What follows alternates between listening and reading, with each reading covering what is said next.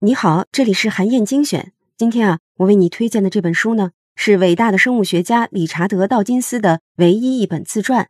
这本书的名字就叫做《道金斯传》。理查德·道金斯呢，他是英国皇家科学院的院士，牛津大学的教授，也是著名的科普明星，无神论四大骑士之一。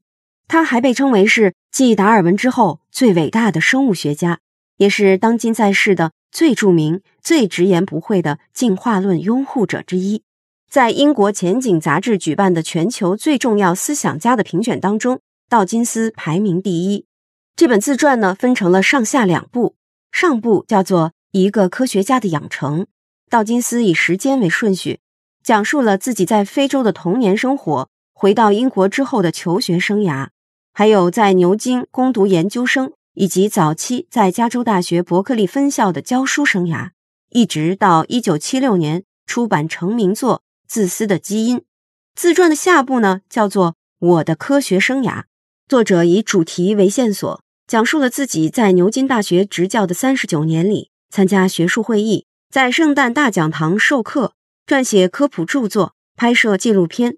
创办西蒙尼公共科普讲座等等人生经历，在自传的下部里呢，作者在科学的织布机上穿针引线，用最精炼的语言概括了他撰写的十二本科普著作，体现了一个伟大生物学家的世界观。今天呢，我想为你分享的是作者在书中写到的自己的主要科学思想，也就是自私的基因以及这个理论诞生的故事。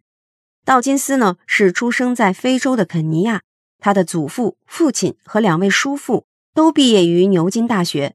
在这样一个重视知识的精英家庭里长大，让道金斯从小就培养出了科学家必备的两种品质，也就是质疑和批判。沿着家族的轨迹，道金斯后来也进入了牛津大学，在那里，他心中求知的火种被真正的点燃了，也确定了自己一生的研究方向。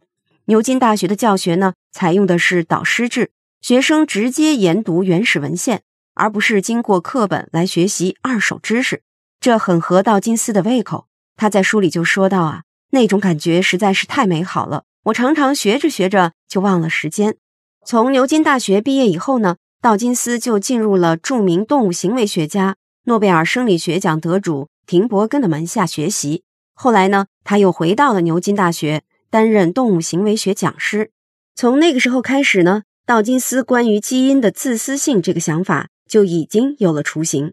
几年之后啊，他就提出了众所周知的基因是自私的这个理论。道金斯呢，也是达尔文进化论的坚定捍卫者，他经常为了维护进化论和其他的学者辩论，所以就有了达尔文的斗犬这样的外号。但是啊，道金斯的理论和达尔文的进化论有一点不太一样。他推崇的是以基因为核心的进化论思想，换句话说呢，就是把一切生物都比喻成基因的生存机器。这是一个非常不同凡响的观点。当时啊，人们普遍认为，大多数动物都可以进行无意识的相互协作，它们的自然选择让每一个个体都会做出那些有利于整个物种的事情。也就是说，动物天生就懂得合作，像是蚂蚁这种低级生物，它们在运输食物的时候啊。就会接力进行，一起把食物运回蚁巢。但是呢，道金斯不同意这种观点。他认为，在进化的过程当中，是基因的自私性，也就是基因的利己主义在发挥作用。简单来说，基因要尽力让自己存活下去。任何生物，包括人类，都只是求生的机器。基因要么一代代生存下来，要么直接跟宿主一起在进化当中被淘汰。一种基因，哪怕对群体再有利，如果危害到了个体，也不会被保留下来。换句话来说呢，自然选择不是发生在物种、种群或者个体这些层面，而是发生在基因层面。当有机体死去之后，只有基因能够继续活下来。基因作为来自遥远的地质时代的居民，会永远存在。